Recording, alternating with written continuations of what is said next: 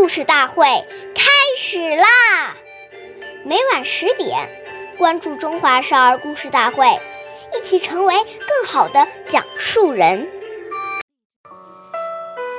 弘扬中华瑰宝，传承红色基因。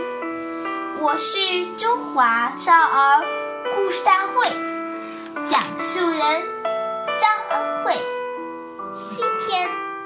我给大家讲故事是《故事大会》红色经典故事第十一集：振臂时有三怕。今天讲一个中央书记处书记任弼时爷爷的小故事。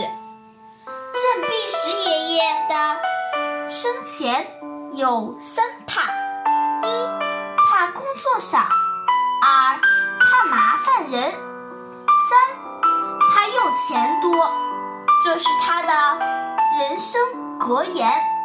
他患有高血压病，但从不要组织照顾，反对特殊化，处处严格要求，始终保持了共产党员。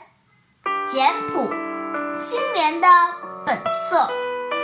大生产运动中，任弼时爷爷既是中央直属机关运动的领导者，也是普通劳动者。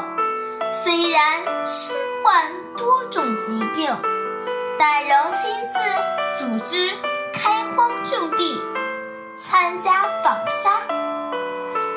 他忘我工作的精神非常感人。在延安，他的寝室里，床上架着副躺椅式的书桌，经常抱病，坚持在床上办公学习。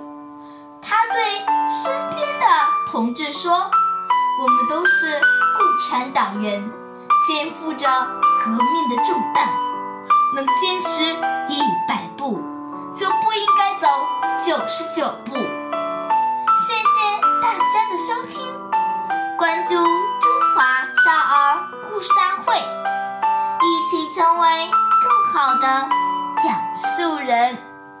我们下期节目见。